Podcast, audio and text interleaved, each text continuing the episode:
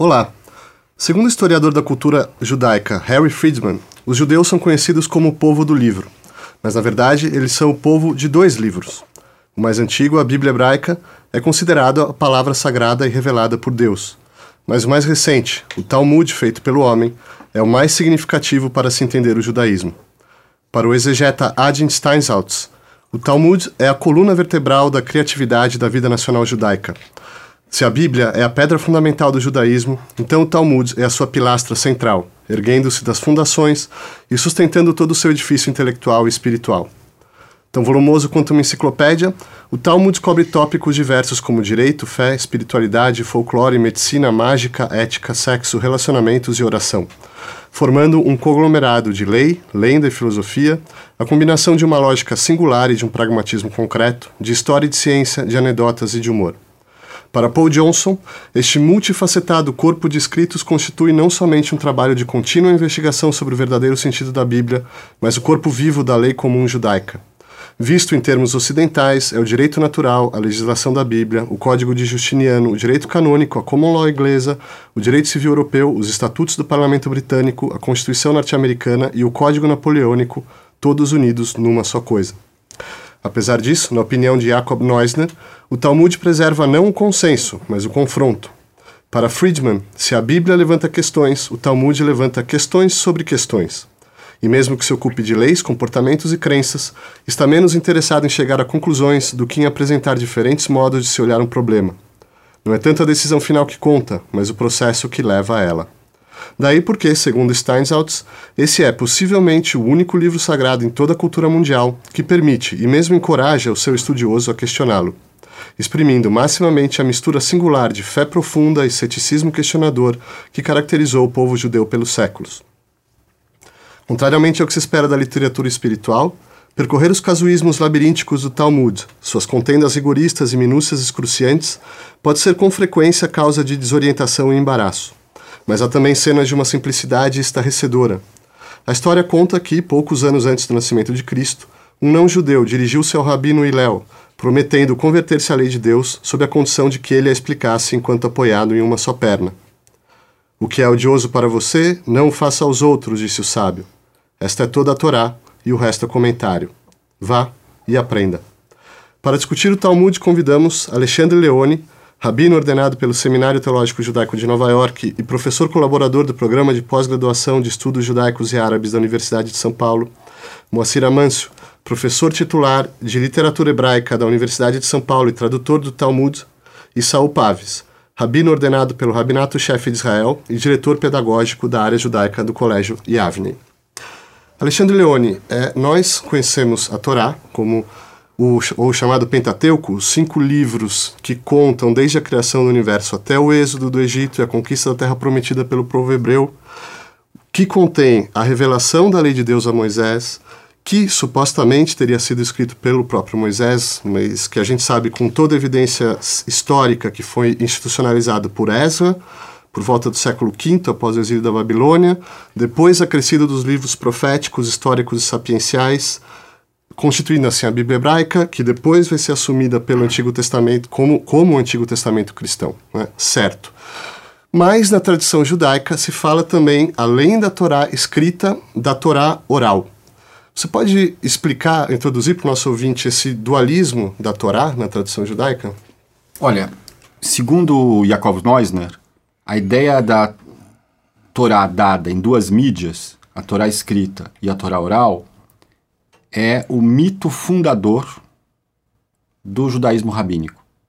E por mito fundador, eu estou falando assim, a narrativa sagrada que funda o judaísmo rabínico. Ou seja, a ideia de que a Torá, ela é, por um lado, o ensinamento né, judaico é, por um lado, o texto bíblico, estrito senso, o Pentateuco, lato senso, toda a Bíblia, o Velho Testamento cristão, mas a Torá também é a, a tradição oral que passa de Moisés a Josué, de Josué aos anciãos, aos profetas, e vai chegar até os sábios de Israel nos tempos atuais. A Torá oral, ela é totalmente interligada com a Torá escrita. E eu vou dar dois exemplos muito simples. Primeiro exemplo, para você escrever um Sefer Torá, você vai ter, a pessoa que escreve, a mão, momentos em que ela tem que aumentar a letra, momentos em que ela tem que diminuir a letra, momentos em que ela tem que dar um espaço ou outro. E isto, a tradição de como fazer isso de que isso deve ser feito na escritura, é uma tradição originalmente o quê? Da, da Torá oral. Mas é a Torá oral e a Torá escrita se interligando. Algumas semanas atrás, a gente leu na Paraxá dizendo o seguinte: olha, se essa jovem não puder casar, então que faça com ela segundo é, o, aquilo que se faz com as jovens. Mishpata Abanot e Aselá ou tá, sei lá, né? Não sei. Aí o que acontece? Não tem nenhum lugar no texto do Pentateuco que é esse Mishpat Abanot. Esse Mishpat Abanot é pura Torá oral, ou seja, o texto escrito e a tradição oral, elas estão, na verdade, interconectadas desde sempre.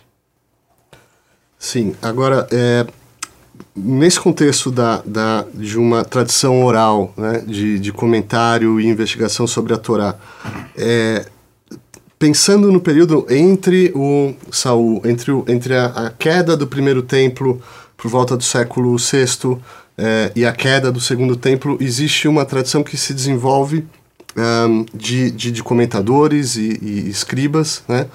É, e existe uma instituição muito importante para a história de Israel, que é o Sinédrio. Né? Será que a gente pode é, comentar um pouco sobre, sobre essa tradição, já nos endereçando ao, ao Talmud? Né? Bom, historicamente, como foi dito, o Talmud, ou melhor dizendo, a lei oral, ela foi estudada, ela foi sendo transmitida de geração a geração.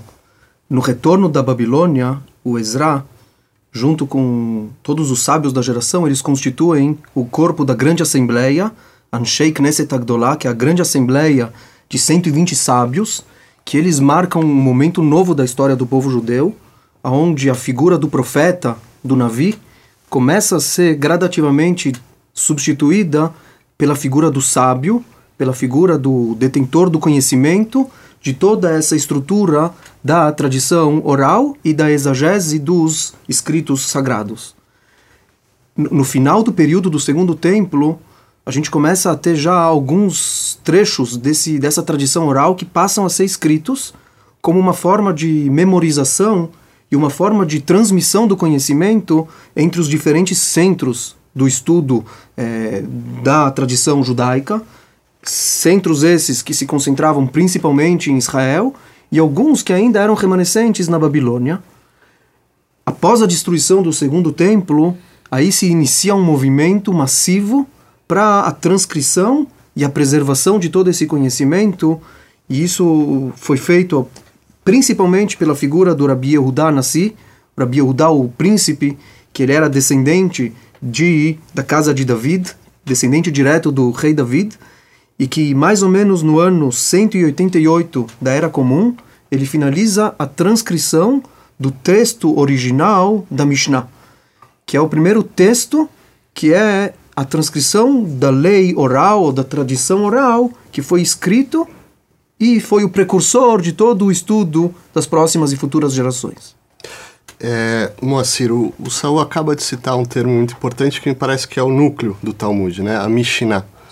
É, você pode explicar para o nosso ouvinte o que exatamente é a Mishnah, no que ela consiste? Olha, a Mishnah é uma codificação muito breve dessas leis eh, tradicionais orais. E eu, ela é lacônica e há pessoas que veem nisso uma, uma deficiência ou uma, uma falha estilística. Eu, eu vejo é, pelo contrário. Não sou eu, apenas falando com que é uma estratégia textual que esses redatores, esses editores do Rabi Yehuda Hanassi observou, seguindo uma tradição bíblica também. A Bíblia não é por exemplo, tem uma, um, um, professor lá de Barilã, ele disse o seguinte, a, a, a Torá, a Bíblia, ela uh, é ideológica, mas não é didática. Então, nós temos aí uma, uma, uma, algo muito importante colocado. Algum dos temores que havia na época, da, da codificação da, da, da lei oral, da Mishnah, quer dizer, estudo, repetição e tal, é que uh, íamos ter um, um, novo texto que rivalizar com o texto da Torá, da Torá escrita da, do, do Pentateuco e tal. E Veja, se na própria Torá nós temos tempo do, escrita, temos né, muitos exemplos de textos que são enigmáticos, estão abertos à interpretação dentro daquele campo ideológico da Torá. Você não pode inventar o que você quiser, mas ali você tem uma, uma para você ter uma compreensão mais profunda do texto, você tem submeter uma análise, uma interpretação muito rica e, e não só pessoal, mas também é, mais coletiva, tradicional, tudo isso, acompanhando os rabinos e então, é uma coisa, é, é, um, é, um, é um projeto cultural assim, que se estrutura de uma forma incrível. E então, para que se abra a situação? A Torá, a, a, a oral, onde que se dá a fala? Ela se dá na discussão, é resultado da vida da experiência humana. E é daí que nós temos a, essa, essa, essa junção do, do, do escrito e, e, do oral. Para completar aquele texto, olha só, nós temos a, a Torá é viva, ela não pode ser eh, uma estátua, uma, uma coisa que exposta à idolatria. Não. Ela tem de ser exercitada, ela tem de ser conhecida, ela tem de ser praticada. E para ela ser praticada, ela tem de ser entendida como? De acordo com a sua experiência de vida de seu determinado momento. A Torá, ela, ela, ela se renova no tempo. Ela se renova como? Na interpretação. A interpretação vem. Ezra, está lá, o Ezra já, já começa, já dá, dá essa direção, e ela vai ter um prosseguimento, como já foi dito aqui, na a codificação da Mishnah e na prática de estudo dessa Mishnah. Que ela foi escrita numa, num hebraico da época, não vamos entrar nessa questão, que mais um hebraico bíblico, e em seguida ela, ela era estudada nas academias rabínicas, tanto da, da, da terra de Israel como da Babilônia.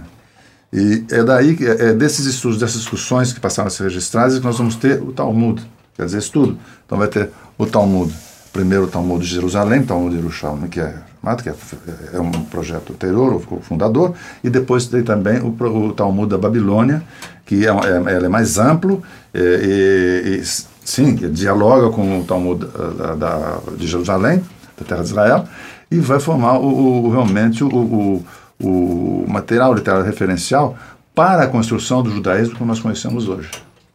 Certo. Esse projeto cultural, Alexandre, é, vai muito além de uh, simples estudiosos compilando textos. Né? Não são só acadêmicos, mas os rabinos também fazem, têm um papel de juízes, de legisladores, de líderes da comunidade. Né? A gente está falando aqui dos dois, três primeiros séculos é, da era cristã. Você pode um pouco é, elaborar, explicar para a gente o papel do rabino e como se organiza a comunidade judaica nessa época?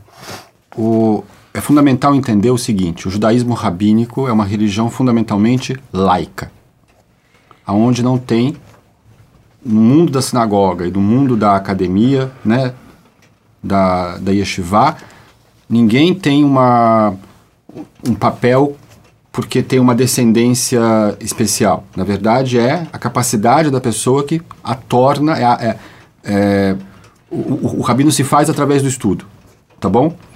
É também tem, importante a gente entender o seguinte: que durante aquilo que nós chamamos de final da antiguidade idade média, até quase as portas do tempo, dos tempos modernos, a maior parte das comunidades judaicas viveu numa espécie de é, autogoverno e autonomia.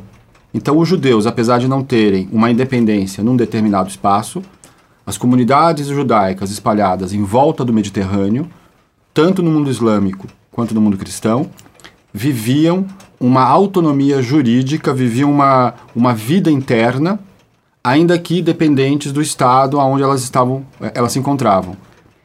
E essa rede de comunidades precisava de ter práticas comuns que se reconhecessem umas às outras, né?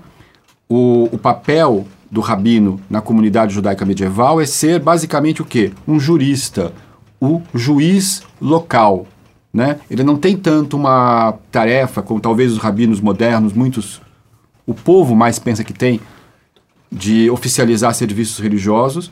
Na verdade, o rabino principalmente é aquele cara que sentava e se senta em tribunais e ensinava de modo mais profundo a Torá escrita e a Torá oral, e ao mesmo tempo era um jurista, uma pessoa que dava pareceres sobre questões que a comunidade ou uma outra comunidade podia perguntar. Então veja que interessante. Não é nem o papel do sacerdote católico, nem o papel do pastor protestante, né? Ele é um, um papel diferente. Ele é uma espécie de líder espiritual que no fundo é o que é. É um professor. Certo. Acho que tem um aspecto só interessante que, que vale também citar, que justamente por essa característica a gente fala de um livro do Talmud que ele não está restrito a rituais e ele não está restrito a práticas religiosas. É um livro que fala sobre a vida Sim. em todas as dimensões da vida, sejam essas eh, dimensões eh, financeiras, a parte toda a parte de prejuízos e a parte de negociações, sejam essas as partes da, da, da família, da constituição da família. Então o rabino ele tem uma, uma, uma dimensão e uma, uma vasta um- uma vasta eh, transição ou ele transita em uma série de assuntos e temas que são os temas da vida né? e a Torá ela passa a ser uma Torá que ela é viva e ela precisa responder e confrontar com toda a realidade e trazer as respostas para que essa Torá ela possa ser aplicada implementada na vida então, nas discussões do Talmud, a gente percebe muito bem essa, essa vivacidade, porque os temas eles são temas dinâmicos e não existe tabu, porque tudo passa a ser, de uma certa forma, orientado para a implementação da palavra da, da, de, da, da Torá, da palavra de Deus, na vida. Né? E o rabino ele tem exatamente, quer dizer, o sábio, o erudito, ele tem justamente esse papel de concretizar né, a palavra da Torá na vida e no dia a dia. Certo. É, se trata sempre então de, de aplicar da maneira mais perfeita a lei de Deus na situação concreta. Né?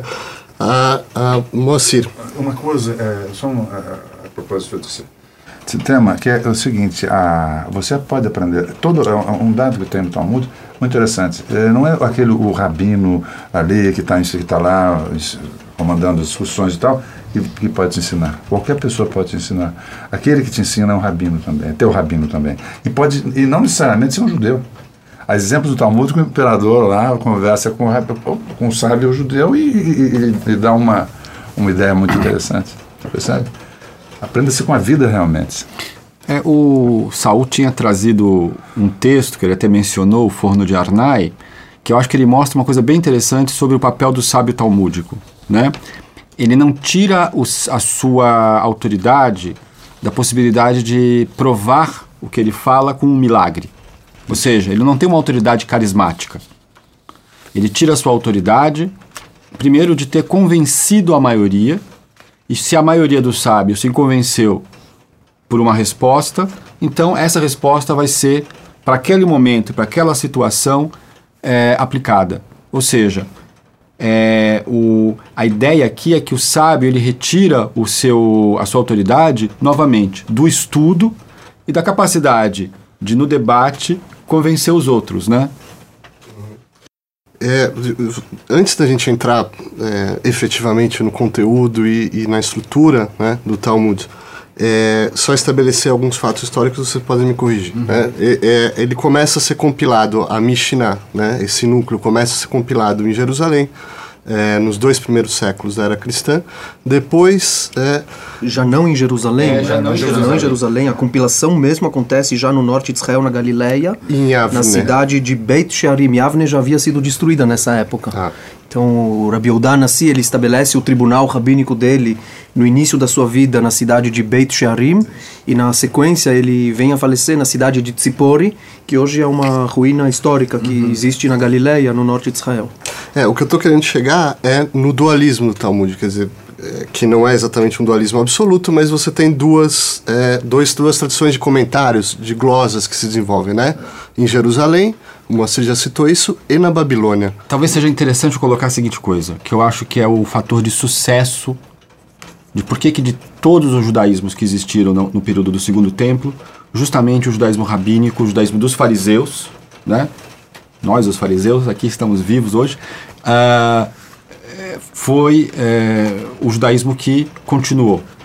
Porque provavelmente o judaísmo rabínico ele tinha essa capacidade de ter muitas escolas, e essa diversidade das escolas, ela não era a ponto tal de que um não reconhecia o outro. Então o judaísmo rabínico, de uma certa forma, era uma frente. essa diversidade de escolas a gente observa na composição da Mishnah. Quando Yehudá nasci, ele vai ter que, vamos dizer assim, elaborar o que era a Mishnah, não é por isto que os ensinamentos de outras escolas que ele não pegou foram totalmente descartados. Quando o Talmud finalmente vai ser, quando a Mishnah vai ser estudada no que a gente chama de Talmud, a Gemara, as palavras que ficaram dos sábios, que não ficaram na Mishnah, elas voltam como forma da gente entender melhor aquilo. São chamadas Braitot. A Braita, ou seja, algumas vezes estão em tratados que a gente conhece, externos ao Talmud, é, Cifra e Cifra, que são tratados de Midrash Alahá. Outras vezes são Braitot que só aparecem no Talmud, mas são material externo à Mishnah que não foi descartado. outra obra. Essa capacidade de rediscutir a Mishnah usando um material que a princípio tinha sido colocado de fora, ou seja, de novamente pegar os outros e reelaborar, isto é uma capacidade que deu vida até hoje ao judaísmo rabínico.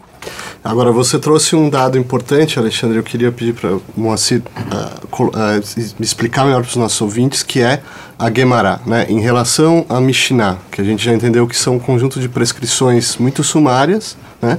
e existe também essa literatura Gemara. O que é exatamente isso? Guimarães, essas palavras parecem palavras mágicas, né? mas elas são muito técnicas e muito é. bem, assim, muito rigorosas. Guimarães é, pode ser complemento, pode ser estudo, com, é, mas complemento do, do, do, da Mishnah, mais ou menos assim. E, então ela, é, ela não é, é, ela não ocorre totalmente na língua, em língua hebraica, é a língua da Guimarães, por excelência, é o aramaico da época, da, o aramaico lá de Jerusalém, da terra de Israel, o aramaico babilônico, que é um, tem os seus, suas diferenças de época, tudo isso. Porque, então, o, é, né, aí ela, essa, a, essa Gemara, ela tem uma estrutura, ela não é um ela aparentemente é, para quem não, é, é, é, caótica, mas isso não é verdade. Ela tem um método próprio de associativo para o desenvolvimento da discussão e ela é editada realmente.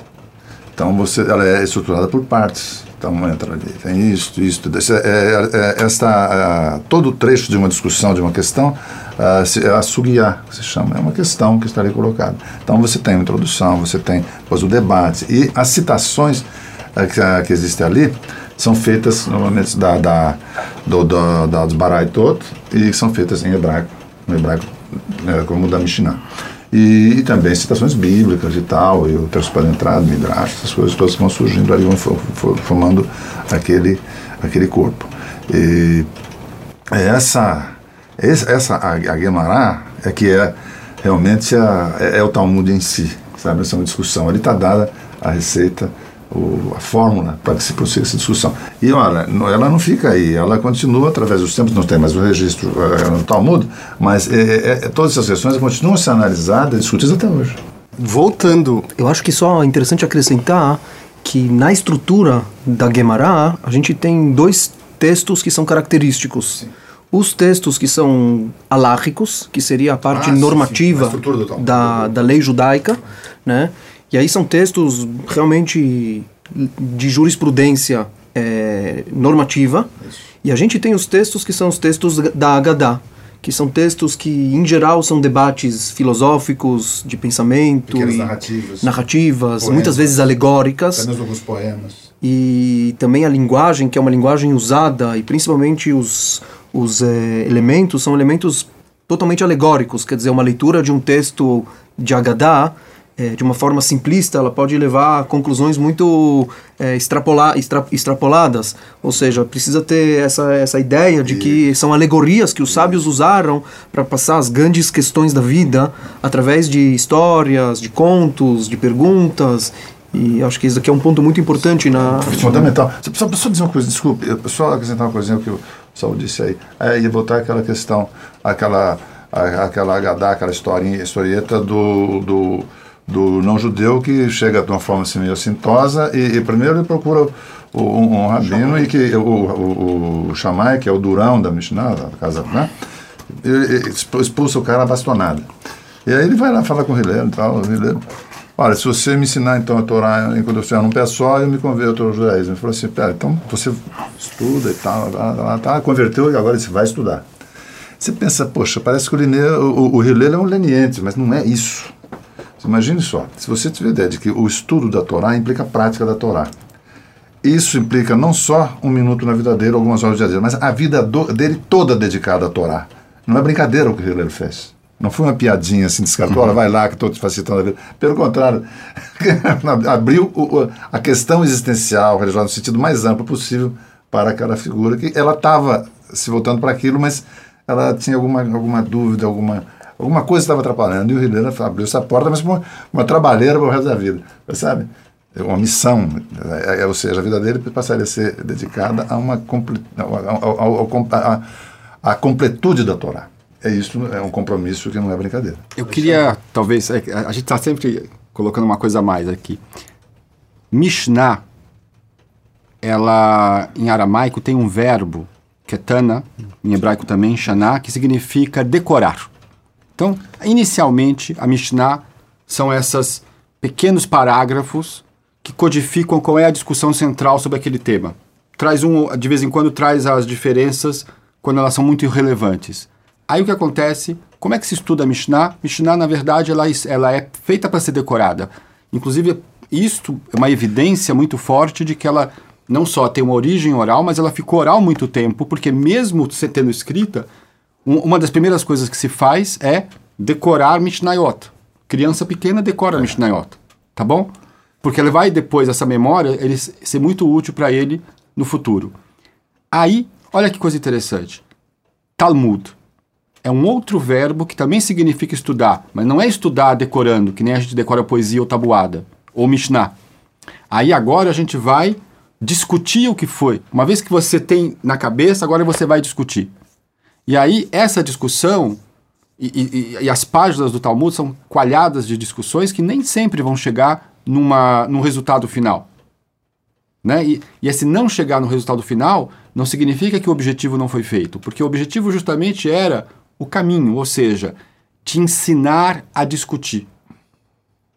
É, só completando, sobre isso tem uma, é, uma crítica muito bonita que Hasdai Crescas faz a, ao Mishnei Torah de Maimônides. Maimônides, um aristotélico, olhava para o Talmud e falava: Puxa, o Talmud é muito legal, muito bacana, mas essa discussão toda é, o povo não vai aguentar, mesmo os alunos de graduação não vão conseguir, quiçá o pessoal de pós.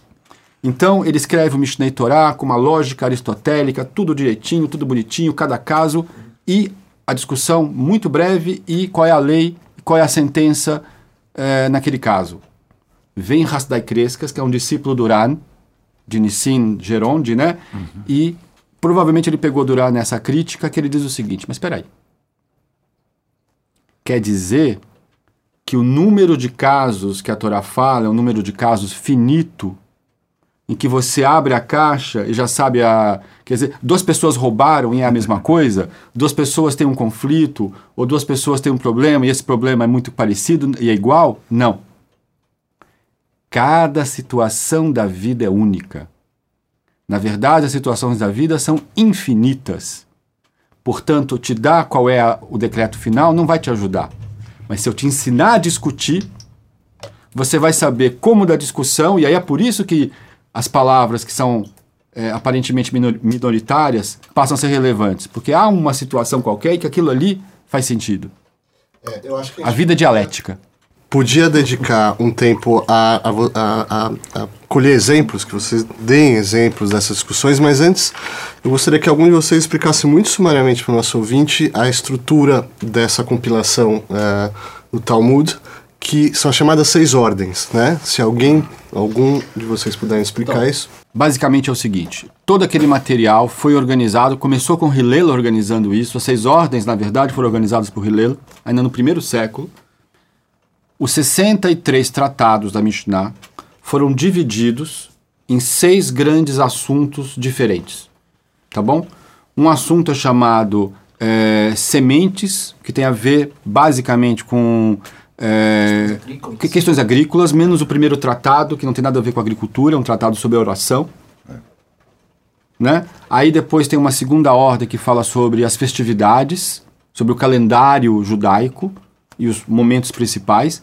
Tem uma segunda, uma terceira ordem, que é chamada mulheres, cujo grande assunto, tirando uma Mishnah, desculpa, tirando um tratado, o grande assunto é lei familiar, tá bom?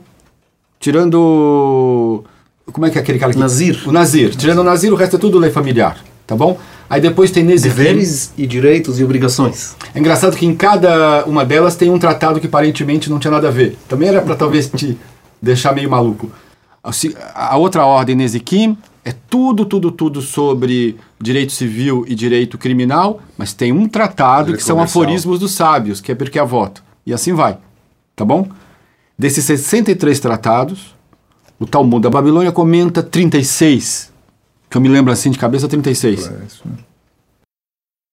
Então vamos, vamos falar sobre alguns exemplos, né? De os seus exemplos preferidos aí de, de interpretações, histórias.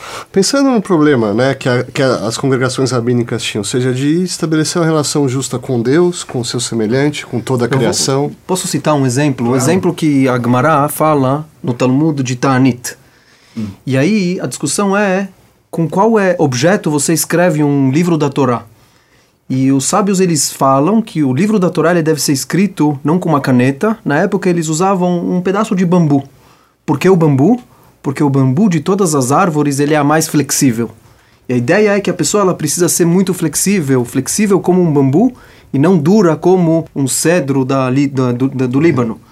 E aí vem a- a- o Talmud, ele fala um conto rápido que o Rabi Lazar, um dos sábios, ele certa vez estava voltando da academia de estudos, ele estava montado no, no Hamor, no burro, quando ele uma pessoa que passa na frente dele e a cumprimenta, e o Rabi Eliezer, ele estava tão cheio de si que ele vira para essa pessoa e ele fala: "Você é muito feio". E a pessoa ela ficou muito ofendida. E o Rabi Eliezer, ele percebe que talvez ele não se comportou de uma forma bonita. A pessoa vira para o Rabi Eliezer e ele fala: Você acha que eu sou feio? Reclama com quem me fez. E aí o Rabi Eliezer cai a ficha. Ele desce do Hamor, ele desce do, do, do jegue, do burro. E ele começa a pedir e implorar pelo perdão dessa pessoa. E essa pessoa é muito intransigente e ela não o perdoa. E assim eles vão caminhando na estrada, o rabino indo atrás dessa pessoa, até que quando ele chega na cidade e ele vê a recepção que todos estão fazendo para o rabino, então essa pessoa ela fica indignada, ela fala: "Vocês chamam ele de rabino? Ele é um mestre, um erudito?" E aí contou a história e as pessoas insistiram mesmo assim para que o Rebbe, para que o para essa para essa para que ele fosse perdoado, para que o rabino fosse perdoado. E aí o rabino, ele desse momento, ele tira a seguinte conclusão: que temos que ser flexíveis como um bambu e não ser intransigentes. Porque apesar de que ele reconhece um erro que ele cometeu, ele também percebe que no momento em que ele tentou se retratar, a intransigência do outro não dava possibilidade de se reconstruir. Então acho que aqui é um exemplo de uma passagem pequena do Talmud, onde que se inicia com uma constatação normativa alárrica, como você escreve um livro da Torá, e disso a gente já vai para um ensinamento que é um ensinamento de moral, de conduta, de como que a pessoa deve viver a vida dela, e que o rabino ele percebe naquele momento, ele percebe que existe algo muito mais mais é, importante do que do que simplesmente a lei é, é você traduzir isso e aplicar isso aqui na tua vida de uma forma muito mais é, flexível e muito mais plástica, né? Acho que isso aqui é um exemplo que de uma discussão que ela é alárrica e ao mesmo tempo ela fala de Agadá. Aliás, eu vou falar uma coisa. Eu acho que aquilo que Crescas fala, tirando do Duran, tem tudo a ver com isso, né? Ou seja, na verdade, você pegar e fazer o, tal, o estudo do Talmud, ficar pra lá, muito interessado no resultado, você não obtém nem o resultado. Ou seja, você nunca vai. A ideia aqui é assim: é, por que, que o Talmud fala da vida? Porque a Torá é a árvore da vida, ou seja, todos os assuntos interessam. Moacir. Então, ah, tem ah, duas historinhas rápidas. Uma está tá em uh, Bava que é a parte do do Tratado de Nezikim, de prejuízos e tal, que é a propriedade, questão comercial, tudo isso. Então, o, a história, sujeito, por exemplo, encontra os, os jumentos, né, o jumento de alguém, né, de outra pessoa, o, o que, que ele tem? Ele vai, pega o jumento, fica cuidando do jumento e tal, não sei o que, e tal, por quanto tempo? Então dá lá um tempo. E depois disso, se aparece, se não apareceu o dono, então, anunciado, assinado, então, então aí você, ele toma posse. Ah, mas outro disse, teve fulano de tal, que ficou, sei lá, 12 meses, um ano, muito depois do prazo, e devolveu. Mas ele foi além da letra da lei. Ah, Mishnat Hassidim. Isso, Mishnat Hassidim. Ora, tem uma, a, lembrar uma, uma coisa assim, que eu acho uma, uma lição talmúdica Sagadá também, que é muito importante, porque está na, tá na essência da, da, da história. Que é, conta-se que o, uma vez Moisés viu Deus no céu fazendo os desenhinhos em volta das letras da Torá. Aí esse, o, o Moisés, o, não, não Moisés, o Moisés veio e perguntou, o que, o que é isso que o senhor está fazendo aí? Não, eu estou fazendo isso aqui pra, porque um dia vai haver um homem que é capaz de interpretar também isto. Ele perguntou, quem é esse homem? É o Rabi Akiva, ou seja, Akiva é uma forma uh, aramaica de Jacó. E então, é, é, ele vai, então Deus fez dar um... E ele, o Moisés foi transportado para a academia do Rabi Akiva. E ele, um homem humilde. Fazer uma assim, viagem no tempo, olha no que. tempo e no espaço, né? Não, no céu não fica no espaço, né? Não tem. O- Aí ele, é, na última fila, que é a dos aluninhos, né? Mas ficou lá. E eu não entendeu nada do que o arquivo falava. Quando no intervalo ele foi e perguntou, gente, o que, que é que ele está falando? Ele falou assim, isso é Torá de Moisés do Sinai. Então, o que está dado aí é a condição histórica da discussão e do estudo, ou seja, a experiência da vida que se coloca o tempo todo e que renova a revelação do Sinai. Eu podemos ter uma, uma- uma interpretação assim que não, não que ela pode ser considerada conservadora. Eu não vejo assim. Eu vejo simplesmente como está dentro dessa história que realmente nessa perspectiva tanto a Torá escrita quanto a Torá oral elas vieram foram, foram dadas a Moisés no Sinai. Você sabe que o núcleo está ali e é dali que vai ser desenvolvido. Sabe? Claro que eu estou dizendo uma coisa que pode ser, eh, não é a história, vamos ver um monte de coisa. Não é, mas não é isso. Eu estou fazendo uma leitura numa, num, num outro sentido. Eu, na verdade, gostava muito de estudar as partes de Nezikim, porque é muita vida como ela é, Diária, tá bom? dia a vida dia. diária. Mas o exemplo que eu acho que eu vou trazer é um exemplo de Brachot, que eu acho uma discussão muito bonita. A discussão é assim, no capítulo 4 de Brachot, eles pegam e dizem o seguinte, olha, o horário da reza da manhã é tal, mas o Rabi Elazar, Eliezer, diz que é tal, e o, horário da reza da tarde é tal, mas o Rabi Elazar diz que é tal, e o horário da noite, o Rabi Elazar diz que é até 9 horas da noite, e o outro, os sábios dizem, não, não, é até meia-noite. Aí Rabban Gamaliel estende, não é, não é só até meia-noite, é até antes do amanhecer. Então eles estão nessa discussão sobre horários das rezas. Os judeus rezam né, em horários de- determinados todos os dias. Bom, muito bem. Aí, mais para frente, na discussão da Gemara, eles, eles perguntam o seguinte, mas a tefilá, ou as tefilot, a- a- foram instituídas pelos patriarcas ou foram instituídas por conta dos horários das oferendas do templo? Tem uma tradição, de acordo com um sábio que diz uma coisa, tem uma tradição, de acordo com outro sábio que diz outra, então a Sugiá pega e primeiro fala a, tra- a tradição daquele que diz que foram os patriarcas e tenta fazer uma prova midrástica de cada uma das Jacó, é, Abraão fez a, a- a- instituiu a oração da manhã, Isaac é da tarde, Jacó é da noite. Aí vem o, a- a- as, o outro, os motivos do outro sábio, que dizem, olha, tá vendo a Mishnah? Ela não institui aqui, tá vendo essa discussão que está acontecendo? É por conta dos sacrifícios.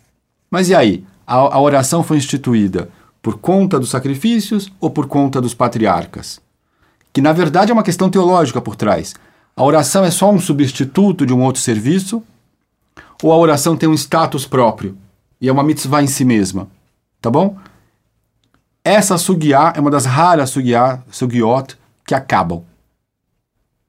E eles chegam à seguinte conclusão: quem instituiu foram os patriarcas, mas os sábios fizeram uma asmarta, fizeram uma relação lógica dela, das orações, com as oferendas. Veja, a discussão acontece, aqui no caso é uma questão ritual, e, e- são dadas é, motivos dos dois lados, os motivos são extremamente convincentes. No caso aqui foram tão convincentes que eles tiveram que fazer uma composição dos dois. A vida, muitas vezes, nos leva a ter que falar: olha, 100% eu não vou conseguir. Ótimo. Será que nos minutos que ainda, ainda faltam a gente pode falar um pouco sobre a recepção e a história do Talmud? Porque o texto, se eu não me engano, a compilação é, termina no século VII, né, na, na Babilônia, por aí. Embora se diga que o Talmud nunca foi completado, né? Porque a gente não sabe, são anônimos que foram, e a, a discussão continua em várias, várias formas literárias uh, em torno do Talmud, e existe toda uma história de milenar aí, né? É uma recepção entre Ashkenazi, uh, ou seja, judeus do, do, da Europa Central, Oriental, entre os Sefaradi, e, e, eu acho, bom, eu queria pedir para vocês comentarem alguns capítulos, né? Colocarem para os nossos ouvintes os capítulos importantes da recepção do Talmud até os nossos dias. Tá, ano 500 é quando fecha o Talmud da Babilônia, Isso, por assim dizer. Ano 400 é quando provavelmente terminou a, a compilação do Talmud de Jerusalém, que é menos importante hoje em dia, tá bom? É, durante a Idade Média, você tem várias é, obras comentando o Talmud, ou uma codificação baseada no Talmud, né? E, e, esses comentadores vão se avolumando, e alguns se tornam muito importantes, como Rashi, como Tosafot, como outros que aparecem no final, Rosh, né? Vários se tornam muito importantes.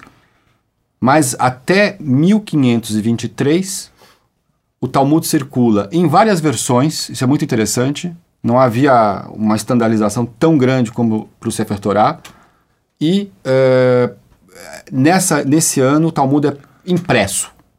A página que nós conhecemos hoje em dia do Talmud, é, ela não é tão antiga na, na tradição judaica. Ela só tem, tem menos tempo do que o Brasil, 1523, né? que é o Talmud de Veneza, isso, como o Moacir tinha falado. Essa edição ainda sofre algumas alterações até chegar em 1835, muito perto da gente quando sai a edição de Vilna, Isso. que é, digamos assim, a edição que mais se usa hoje. E a grande inovação que aconteceu fora no estudo, né, tem vários métodos de estudo do Talmud, a grande inovação foi, talvez, nas últimas décadas, quando é, a Dean Stands Out, por um lado, mas o pessoal daquela editora Art Screw, por outro, é, editaram é, como é que eu vou dizer, o Talmud com explicações para o público em geral. Foi, acho que nós estamos vivendo a primeira era da democratização do Talmud, né? É, que Talmud, mais pessoas estudam, né? O Talmud ele era um livro, ele foi um livro praticamente de eruditos. Ele era um livro para poucos, né? E realmente, esses últimos 30 anos, 40 anos, a gente tem uma massificação do Talmud é importante a colocar... Em termos, em né? termos, né? É importante Não. colocar que na década de 20 foi estabelecido um estudo diário do Isso. Talmud, que também é de uma certa forma popularizou em muito o estudo. É um ciclo que demora sete anos e meio para ser concluído. É, foi concluído recentemente há dois anos e milhares de pessoas hoje fazem o estudo diário do Talmud baseando ou eles aproveitando dessa, dessa popularização através das traduções que tornaram ele acessível, inclusive em português hoje temos alguns volumes que já estão traduzidos. E realmente o Talmud ele continua sendo um livro vivo, um livro que ele vibra e que ele fala sobre a vida para a vida, inclusive para a vida moderna né, todos os dilemas e todos os eh, a problemática que os sábios tinham naquela época. Talvez só as roupagens elas mudaram, mas a, a essência continua sendo a mesma.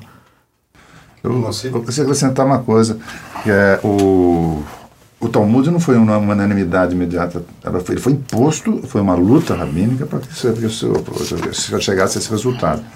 E, logo que foi uh, editado o Talmud, surgiu uma posição muito séria dos caraítas, ou seja, uma espécie de um, uma seita judaica, entre outros, que eh, se opunha ao Talmud porque dizia que falsificava a Torá. Então eles ficavam presos à letra da Torá. E essa seita, ela, ela, teve, ela teve muito sucesso na Idade Média e tal, ela, ela disputava com, com o judaísmo rabínico, e tanto o Maimonides, ele, ele, fazer codificar o, a, o Mishneh Torah, quando ele fez todo em hebraico, ele escreveu normalmente em árabe, mas ele, ele escreveu esse livro em hebraico, codificando todas as, organizando todas as, toda as, Talmud, decisões e tal. E é um manual gigantesco assim do, do, de judaísmo, que ele queria realmente popularizar entre os judeus, lógico, escrita num hebraico fantástico, é um grande escritor, e em árabe também, é considerado um grande escritor, é um nome assim, e importante nesse sentido também. Mas, é, é então, ele ele ele estava realmente, ele era uma, um, no Cairo, não, os caretas então, eram muito fortes. Uma outra coisa que acontece, isso é um. Bom, depois os caretas se enfraqueceram muito e tal. Ah, não vou discutir porque não é o momento, mas é, é eles uh, hoje são muito reduzidos. Havia também na Europa, o, foram vítimas do, do, do, nazismo também, eram judeus, são judeus. Né? Então, bom, e uma coisa curiosa, interessante aconteceu no, no, no tempo da século XVIII, século XVII, XVIII. Teve um, um, um, um, homem que teve, uma, por exemplo, uma formação ah, tradicional judaica, e, mas ele se revoltou e tal, e, e resolveu, era o tempo da, do iluminismo, e do iluminismo judaico, a também, que estava se expandindo a partir da, da Alemanha. E então ele foi, conseguiu entrar em Berlim, esse, conseguiu viver em Berlim, ele chamava, ele adotou o nome de, de Salomão Maimon, em homenagem a Maimônides. E é uma figura excepcional, um gênio e tal. Ele se tornou um filósofo muito rapidamente, aprendeu alemão com por causa Yiddish e tal. E ele era um erudito judeu. Então, ele, ele se opôs ao Talmud. Ele achava que aquilo, o do Talmud era o mundo da superstição, da, da toda aquela história. Ele estava realmente é, reivindicando a posição do, do, do, intelectual na Europa, não é? E o mundo dos judeus europeus como cidadãos europeus e tal. E, mas veja só o que ele disse uh, sobre a dialética talmúdica, ele dizia que ele reconhecia que é capaz de acionar a ação uh, a ação das forças superiores da mente e de exercitá-las de maneira a, a deduzir os mais, as mais remotas consequências dos seus princípios, a descobrir as mais recônditas contradições, a perseguir as suas mais finas distinções. Ele reconheceu. A, a, e essa contribuição, desculpa, isso é, é, é uma grande contribuição do Talmud, tanto para o mundo judaico como para a humanidade. Ótimo. Vamos fazer uma última rodada rapidíssima, sim, sim. Né? porque eu gostaria que vocês. E conjectural também essa última rodada, porque eu queria colocar a pergunta sobre qual é a importância do Talmud para o judaísmo hoje e para a história da humanidade, já que você falou nesses termos, Moacir. Eu diria que é para a existência do, do ser do homem, né? Então, por exemplo, o que é o, o judeu na concepção judaica? O judeu é o homem realizado, é, é, é o alvo, do, do objetivo é, é, é, é, que ele se realize como judeu, se realize como homem. Então, tem um livro, outra codificação, chamada Shulchan Aruch, a mesa aposta, já posterior ao século XVI, do, do, do rabino Yosef Karo. Ele, então, ele, ele começa assim, pela manhã você tem de se superar, ou se supere como um leão. Ou seja, você deixa o caos que você viveu na noite, aquele negócio todo, e você vai se estruturar novamente como homem. Então ele começa uma prática de bênçãos, sabe? Ou seja, o homem recupera a sua condição de homem, ou seja, de ser que tem a consciência de Deus, a consciência da morte e sua finitude. Então é aí que ele vai se estruturar e tal. Então tem nisso tudo uma, um, nessa, nessa prática que é o que interessa, uh, da, da vida, uh, você tem ali o, o, o, o, como chama, a base para todo tipo de reflexão, para sua situação. Uh, você volta para Abraão quando Deus o chama. É, isso tudo é nesse, né, né, nesse minuto de, de, despertar pela manhã com as primeiras bênçãos. Parece uma coisa assim meio exótica, mas é muito é, profunda e muito significativa. Tanto que no século XX surgiu um, houve um grande filósofo judeu é, que é o Emmanuel Levinas, né, outros dizem Levinas, o que ele fez? Ele estudou trechos do Talmud em função de situações contemporâneas. E o que ele fez? Ele, elabora uma filosofia, um, faz um exercício filosófico, mas existencial, não é uma filosofia abstrata, a filosofia realmente talmúdica, baseada na vida, e a, a, a, trazendo essas, esse texto talmúdico da, da antiguidade, ou medieval, para a contemporaneidade. E mostrando o dado, o de universalidade que contém esses textos. Alexandre? Uma piadinha e uma coisa séria.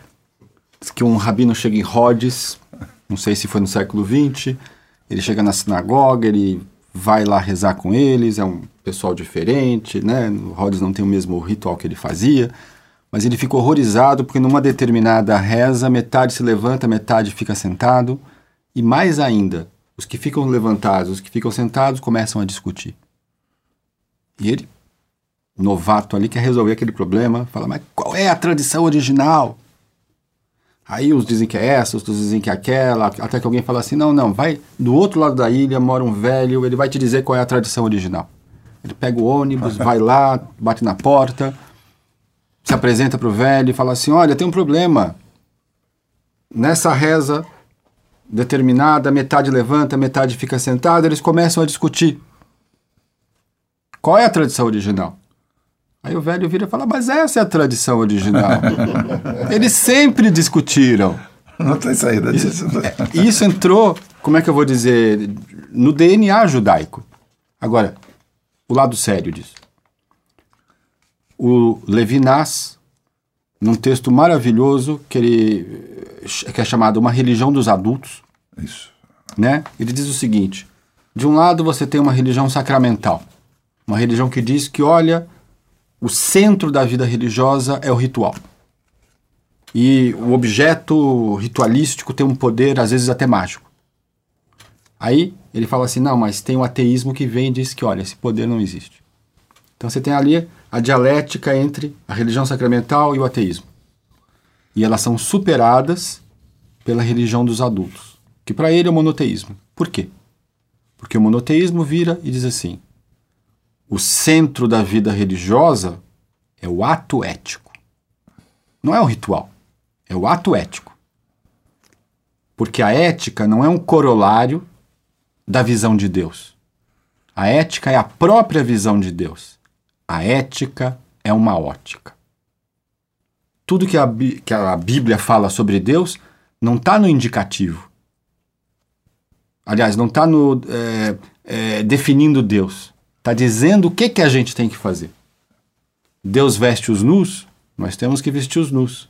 Deus consola os enlutados, nós vamos lá e consolamos. Ou seja, a ideia por trás da discussão talmúdica, primeiro, é, como é que eu vou dizer, colocar a discussão, colocar o pensamento dialético é, num status, como é que eu vou dizer, per permitir ver a vida de uma maneira que ela tem essa fluidez ao mesmo tempo que tem coisas que são fixas.